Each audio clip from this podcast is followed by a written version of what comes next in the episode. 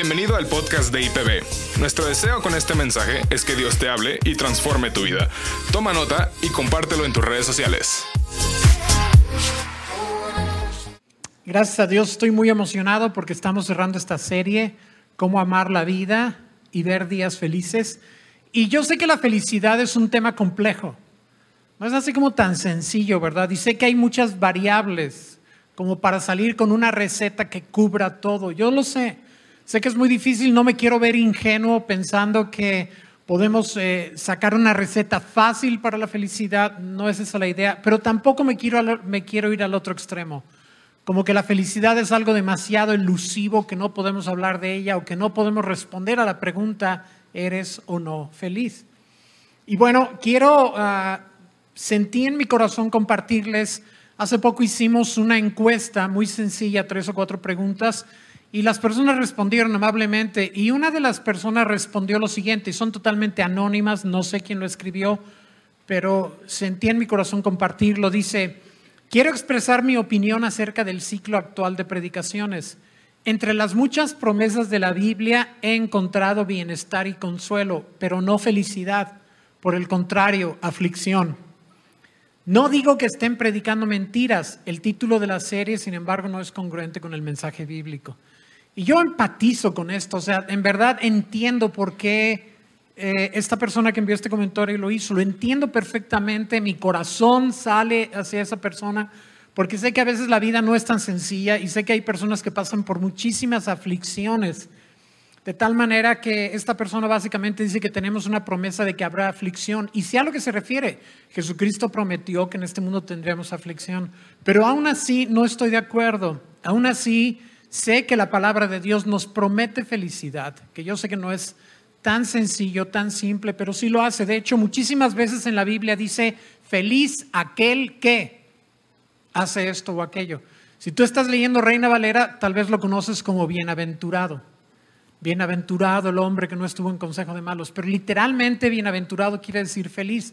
Entonces, por todos lados está esta promesa de felicidad y hay promesas muy concretas. Y de hecho, el título de la serie lo saqué de la Biblia, lo saqué del Salmo 34, versículo 12, que literalmente dice, el que quiera amar la vida y gozar de días felices, y luego dice una serie de cosas que hay que hacer. Esa serie de cosas es lo que hemos estado viendo aquí en estos domingos, dos meses todo octubre, todo noviembre, hemos sido diferentes predicadores y predicadoras y cada uno ha tomado un tema que el Espíritu Santo nos dio como elementos esenciales de la felicidad. Tal vez se nos escapó por ahí alguno, y estoy de acuerdo, puede ser más adelante si el Espíritu Santo, la experiencia y la revelación nos traen otro elemento que sintamos que hay que añadir a la receta de la felicidad, lo haremos con muchísimo gusto. Amén. Yo espero que haya sido una bendición para ustedes que este cierre sea una bendición y si te perdiste alguno de los temas o quieres volver a verlos, están todos en YouTube, en IPB oficial. Ahí están todos los temas de esta serie para que los repases si así lo sientes, ¿ok? Ah, yo lo que quiero es insistir que yo sé que la vida, no, es, no estamos hablando de una vida sin problemas, a veces muy fuertes ni estamos hablando de una vida sin tristezas o dolor, a veces muy profundo. No estoy diciendo eso, no estamos siendo ingenuos. Claro que estas cosas suceden, pero sí estamos hablando de una vida que se caracteriza por la felicidad, aunque tenga periodos a veces largos de dolor y de tristeza. Sin embargo, como un todo, creo yo que la vida cristiana debe ser una vida de felicidad. Yo diría, ¿por qué carambas no habremos de responder claramente a la pregunta, ¿eres feliz? ¿Eres feliz? Como nos platicó Rafa en el mensaje anterior que el Señor le dijo en, la noche en revelación, le preguntó si era feliz. Y yo creo que no solamente a Rafa, creo que el Señor nos pregunta a nosotros, ¿eres feliz? Porque para el Señor nuestra felicidad es importante. Y no dudo que de muchas maneras, y mucho es a través de, de esta serie en este tiempo es Dios preguntándonos, ¿eres feliz? Porque la felicidad es algo que procede de Dios para nosotros como creyentes. Amén. Yo sé que en el mundo, pues sí, tienen mucha razón en no ser muy felices, lo entiendo. Vivimos en un mundo cínico y pecador y no me extraña que para un mundo cínico y pecador les sea muy difícil alcanzar la felicidad. si tienes una actitud básicamente negativa, si estás lleno de pecado o, dominado por algún pecado en especial, si tienes, uh, si estás centrado en ti mismo, si estás tratando de ser alguien que no eres, si no hay contentamiento y siempre estás deseando lo que no tienes, no es de extrañar que la felicidad se te escape a toda velocidad. Entonces, aún así, sigo creyendo que Dios tiene para nosotros y que su voluntad es que seamos felices en esta tierra y perfectamente felices en el mundo venidero. Amén. Ah, la primera parte del mensaje tiene dos partes.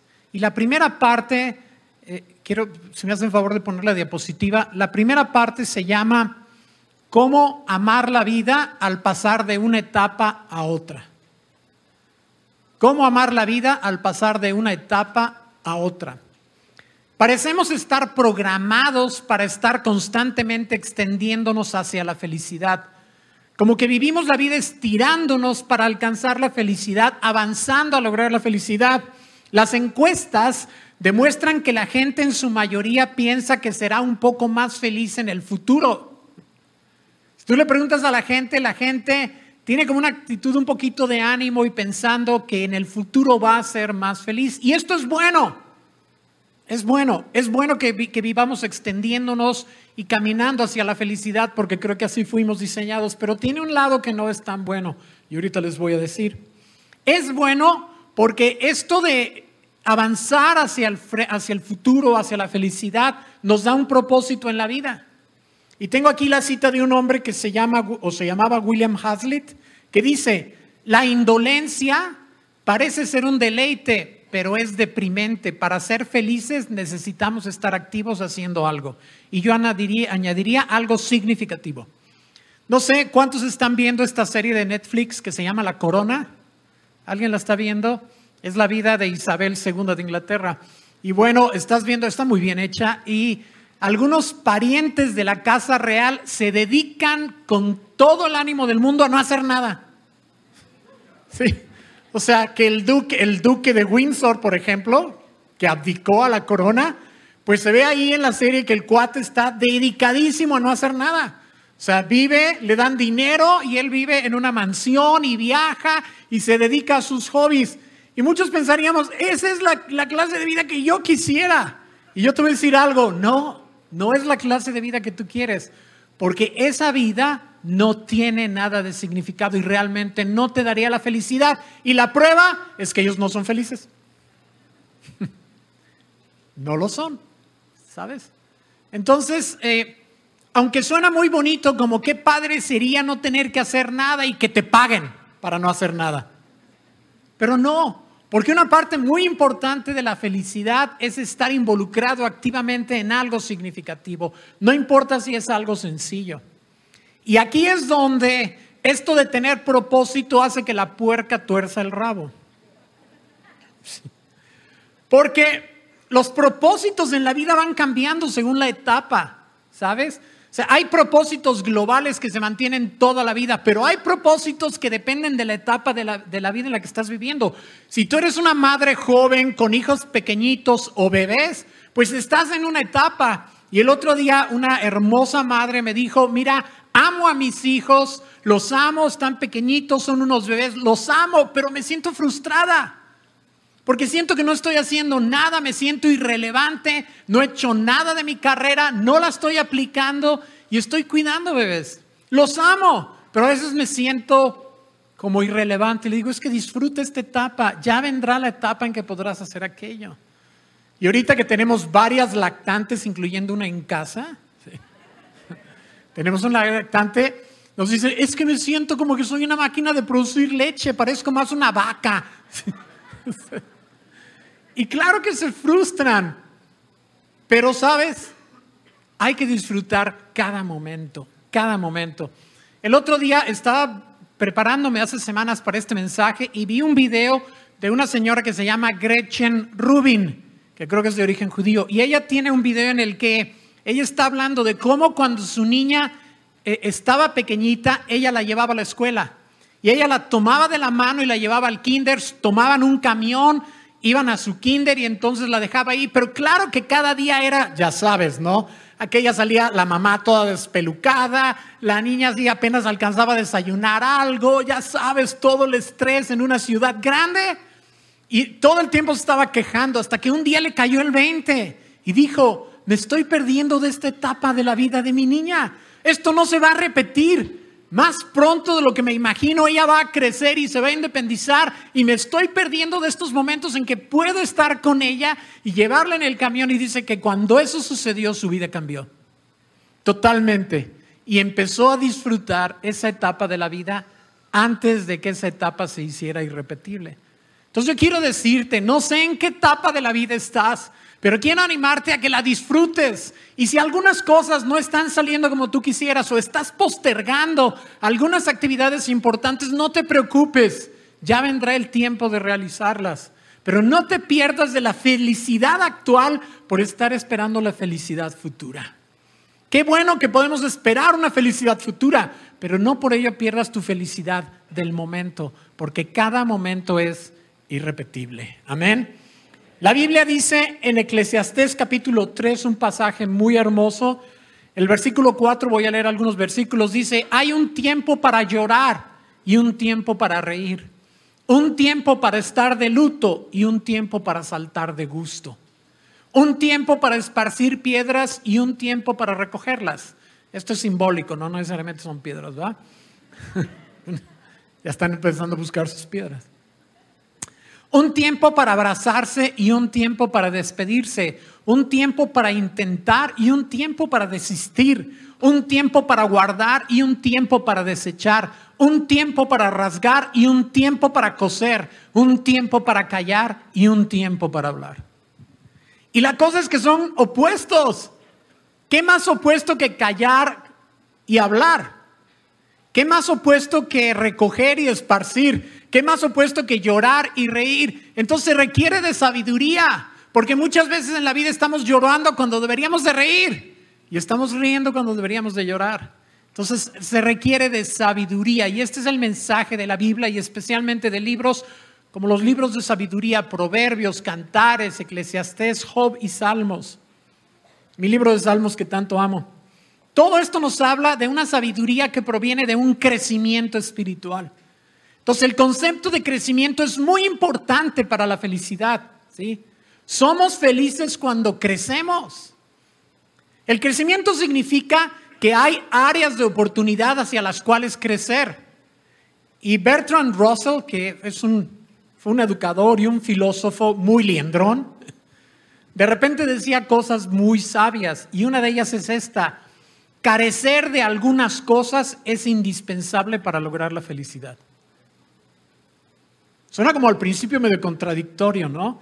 Carecer de algunas cosas es indispensable para lograr la felicidad. En otras palabras, es necesario que haya huecos que llenar, metas que alcanzar, áreas de oportunidad hacia dónde crecer.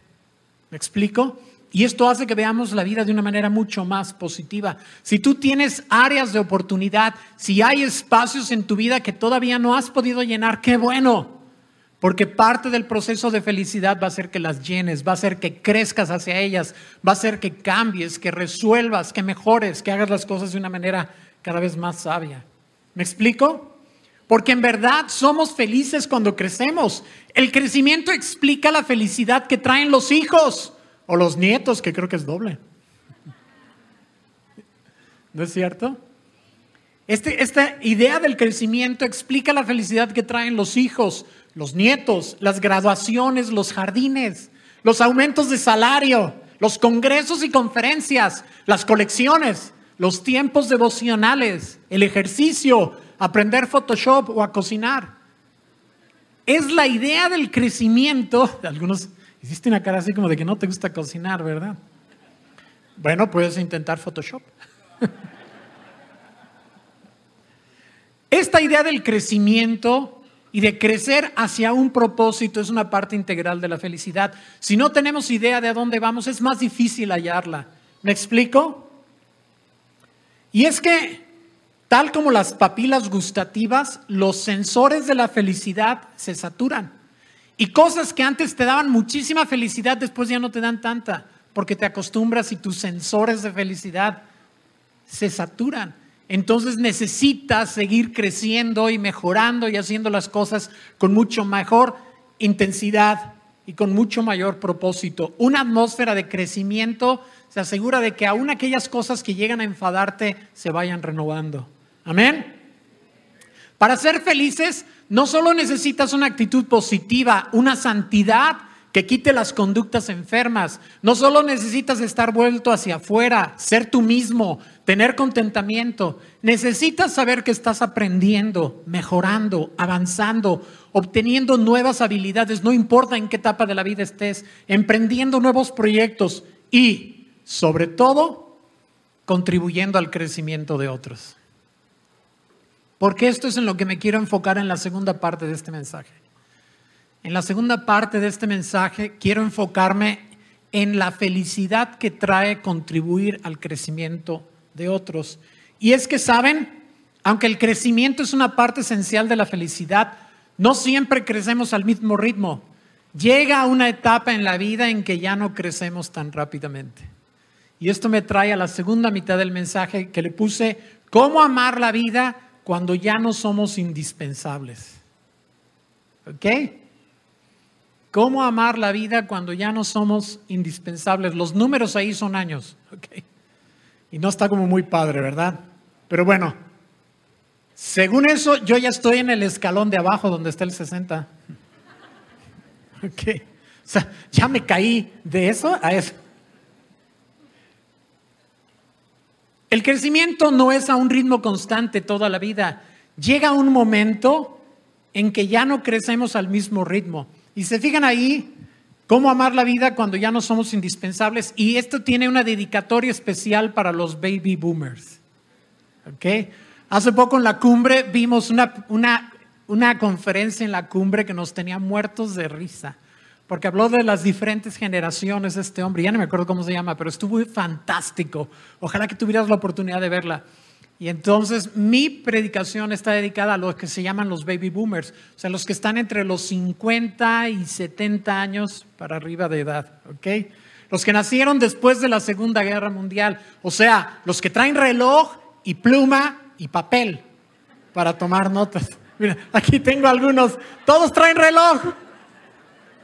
Ni modo, y pluma y papel. Ok, esos son los baby boomers.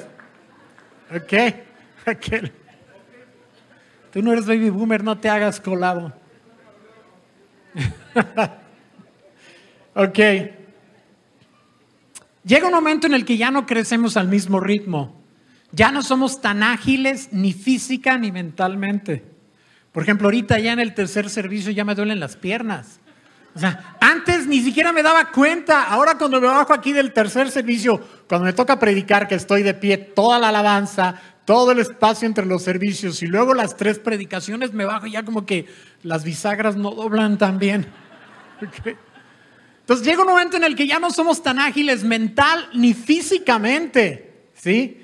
Y ahí es donde esto puede ser muy desafiante y podemos no sentirnos tan felices, ¿ok? Los logros y éxitos son una fuente bien documentada de felicidad, ¿no es cierto? Somos felices cuando tenemos logros, cuando tenemos éxitos, pero si no nos preparamos para esta etapa, el desacelere de nuestro crecimiento puede hacernos sentir mal. Llega un día en que nuestras capacidades comienzan a deteriorarse, comúnmente después de los 50 años de edad, de los 60 en algunos casos. Y por ejemplo, lo que se llama inteligencia dinámica disminuye marcadamente después de estas edades. Ya no eres tan ágil mentalmente. Claro que hay excepciones, ¿no? Pero a veces yo estoy, por ejemplo, con los chavos y de repente dicen algo y me pasa por así. No supe qué dijeron y yo nomás me río. Qué bueno, no entendí nada, ¿sí? Pero claro que no les voy a decir porque si no me van a dar carrilla. Entonces, después pregunto, ¿qué fue eso?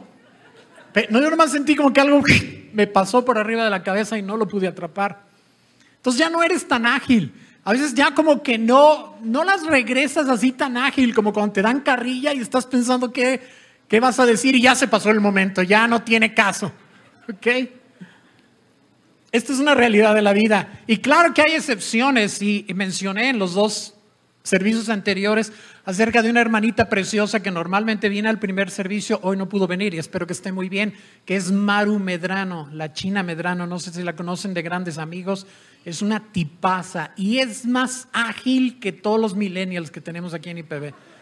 No tienen una idea, sigue aprendiendo nuevas aplicaciones y bueno, es, pero son excepciones. Normalmente a, estas alturas del partido ya no es uno tan ágil ni física ni mentalmente.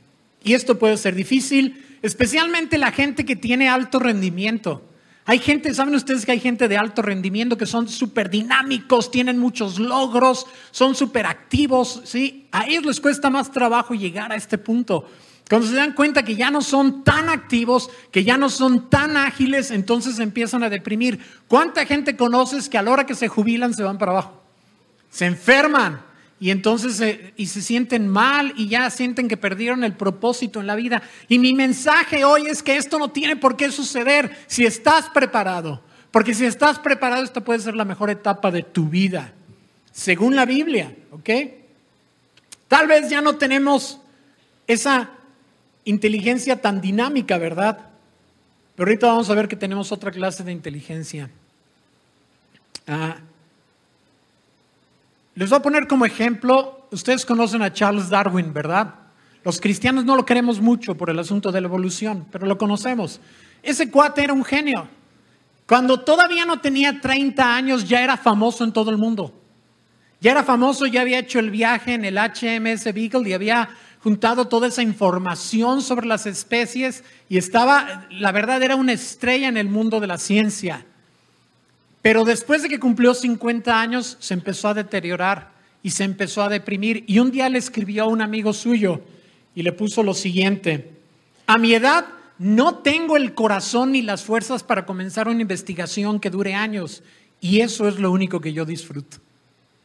El hombre disfrutaba hacer sus investigaciones científicas por años y cuando ya no tenía ni la edad ni las fuerzas para hacerlo, se deprimió tanto que ya los, sus últimos años de vida fueron muy inactivos y fue muy infeliz. Y esto es lo que no quiero que le suceda a nadie. Por el contrario, Juan Sebastián Bach un super músico. A los 65 años de edad ya había publicado más de mil composiciones musicales para todos los instrumentos que existían en la época. Era un hombre, es un genio musical, pero después de los 65 años su habilidad empezó a bajar tremendamente. Pero en lugar de deprimirse, él hizo la transición. Él se reinventó. Y puse aquí, decidió rediseñar su vida pasando de ser un innovador a ser un instructor. De ser un innovador a ser un instructor. Es muy padre ser un innovador. En verdad lo es. Aunque sea a un nivel pequeñito, ¿no? Como cuando dicen, no, es que la iglesia, una iglesia de gracia, que en los tiempos en que la gracia ni siquiera estaba de moda, ¿no? Y qué padre haber fundado una iglesia así, y todo eso con los demás fundadores, y todo es muy bonito. Y es muy padre ser un innovador, pero es más padre ser un instructor y entrenar a los siguientes innovadores. Porque sabes, ellos van a ir mucho más allá. Ellos van a hacer las cosas de una manera mucho más innovadora, más emocionante de lo que nosotros podemos imaginar. Entonces, pasar de ser un innovador a ser un instructor puede ser la etapa más hermosa de la vida. Amén. En este caso, en el caso de Juan Sebastián Bach, dice, pasó la mayor parte de sus últimos 10 años de vida escribiendo su obra el arte de la fuga, que no es acerca de maridos que desaparecen, sino que es música. Dice, en sus años finales vivió una vida tranquila como maestro y hombre de familia. La diferencia entre Darwin y Bach fue su manera de abordar el desvanecer de las capacidades que se dan en el adulto mayor. Cuando Darwin se rezagó como innovador, se deprimió severamente y su vida culminó en una triste inactividad. Cuando Bach comenzó a rezagarse, se reinventó como un instructor máster y murió amado, realizado y aunque menos famoso de lo que había sido, muy respetado. La lección para ti y para mí, especialmente después de cumplir 50 años, es que sigamos el ejemplo de Bach y no el de Darwin. Porque sabes, no todo es inteligencia dinámica, porque sabes, no todo, ¿sí? no todo es velocidad todo son capacidades analíticas, no todo es poder accesar a tu memoria de una manera instantánea. Eso está padre Y esa es la inteligencia dinámica, pero no es lo único que existe. Hay otra clase de inteligencia. Es una inteligencia que es la habilidad de usar el conocimiento obtenido en el pasado. Es realizar ingeniosas asociaciones de ideas. Es como si tuvieras una biblioteca en tu mente y puedes hacer referencia a un montón de cosas y puede ser una biblioteca muy extensa. Y a esta clase de inteligencia se le llama sabiduría. Y esta sabiduría no decrece con el tiempo. Es más, después de los 40 años de edad incrementa. Y es increíble cómo una persona que ha estado viviendo su vida eh, eh, recogiendo experiencias y conocimiento, cuando llega en esta etapa es una enciclopedia. Es toda una biblioteca que se pone al servicio de las nuevas generaciones. Y de eso es de lo que estoy hablando aquí el día de hoy. Carreras y oficios que dependen primariamente de la inteligencia dinámica suben rápidamente, llegan a la cima, pero bajan también rápidamente.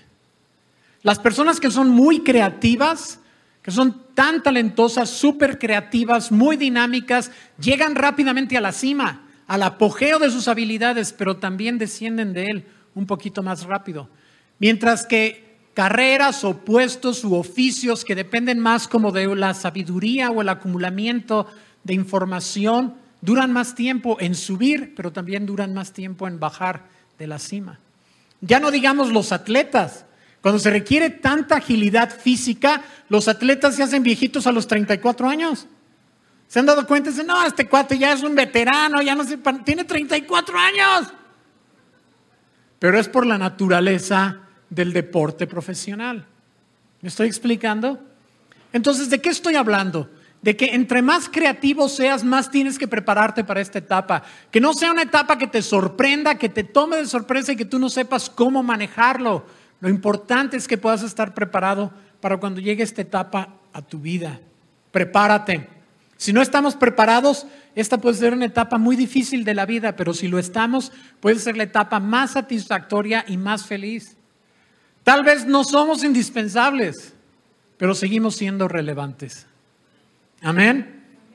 El Salmo 71, versículos 17 y 18 en la nueva traducción viviente dice, oh Dios, tú me has enseñado desde mi tierna infancia, que por cierto, no lo planeamos así, pero esto queda perfecto con la presentación de los bebés. Fíjense cómo dice, oh Dios, tú me has enseñado desde mi tierna infancia. ¿Cómo fue que Dios enseñó a David desde que David era un infante tierno? ¿Cómo lo hizo Dios? A través de los padres. Claro, no es como que Dios bajó físicamente y enseñó a David, fue a través de sus padres. Pero David reconoce y dice, desde que yo era un bebé, tú me has enseñado, tú has estado allí. Obviamente a través de sus padres, devotos de Dios, entregados al Señor. Como ustedes, como los que pasaron hace un ratito, ¿sí? Dice, oh Dios, tú me has enseñado desde mi tierna infancia y yo siempre les cuento a los demás acerca de tus hechos maravillosos. Ahora que estoy viejo y canoso, no me abandones, oh Dios. Permíteme proclamar tu poder a esta nueva generación, tus milagros poderosos a todos los que vienen después de mí. ¿Se dan cuenta? Esta puede ser la etapa más feliz de tu vida. Esta puede ser la etapa más productiva, ¿sí? Este es el tiempo para empezar a instruir a otros, para ser un mentor, para tomar a las nuevas generaciones cuando estás en esta etapa y empezar a transmitir todo lo que aprendiste. No es un tiempo para guardártelo, es un tiempo para compartirlo. Es un tiempo para buscar eh, jóvenes, personas de generaciones anteriores y poder decir, voy a invertir lo que tengo en tu vida si estás de acuerdo. Y quiero hacer un llamado a las generaciones, los millennials, la generación Z, ¿sí? la generación X. En verdad, aprovechen lo que los baby boomers y las generaciones anteriores hemos encontrado. Porque las lecciones que tenemos, algunas de ellas fueron muy costosas. Y una de las cosas que más duele cuando estamos en esta etapa de la vida cuando pasas de los 50 y los 60 es que piensas mucho en los errores que cometiste. Algunos de nosotros pensamos mucho, cuando llegas a esta etapa como que el diablo se ensaña y está encima de ti, te está diciendo, pero cuántas oportunidades dejaste pasar, pero cuántos errores cometiste, a cuántos seres queridos lastimaste, porque fuiste demasiado duro o demasiado blando y a veces Satanás viene y te quiere robar la posibilidad de ser feliz. Y es en ese momento que necesitamos correr para con Dios y decir, como dice el salmista, ahora Señor, no me abandones. Permíteme proclamar a esta nueva generación tus milagros, tus milagros poderosos a los que vienen después de mí. Este es el tiempo para invertir en los demás. Tal vez tú ya no eres indispensable. Yo ya no lo soy, pero sigo siendo relevante. Si yo no estoy aquí, las cosas van a seguir. Y no me vean con cara de, ay, ¿cómo crees? Literalmente. Si yo no estoy aquí, la iglesia va a continuar, tal vez mejor que lo estaba antes. ¿Sabes? Porque no soy indispensable, pero sigo siendo relevante. Y mi labor ahora es ayudar a los que vienen detrás de mí para que ellos sean innovadores, para que ellos tengan una visión desafiante, para que ellos no, eh, no se topen con las barreras con las que yo me topé. Es el momento de cosechar fruto y a través de los logros de ellos que sean logros que me bendicen a mí también. ¿Se dan cuenta? Porque no hay nada más hermoso que ser un entrenador de otras personas. No hay nada más increíble que llegar a un momento en el que tu principal, principal labor es entrenar a otros, instruirlos, animarlos, estar ahí para ellos. Cuando están tronados, levantarlos, poder decirles, no te preocupes, yo he vivido cosas similares. Y mira, Dios es fiel. Vas a salir, tú puedes. Vamos, ánimo, tú puedes. Cuando yo tenía tu edad, no tenía ni siquiera los talentos y los dones que tú tienes. ¿Sabes? Este es el mejor momento de la vida. Así lo creo yo con todo mi corazón. No hay nada más emocionante que contribuir al crecimiento de la siguiente generación y verlos desarrollarse y florecer, animarlos, encauzarlos, ser un coach. Así es como se cumplen las palabras del, adivinen qué, Salmo del Salmo 92, que dice, como palmeras florecen los justos, como cedros del Líbano crecen, plantados en la casa del Señor, florecen en los atrios de nuestro Dios. Aún en su vejez darán fruto, siempre estarán vigorosos y lozanos para proclamar, el Señor es justo, Él es mi roca y en Él no hay injusticia. Esta es una promesa, una promesa que trae felicidad. Aún en su vejez darán fruto, siempre estarán vigorosos y lozanos. Así que yo te animo.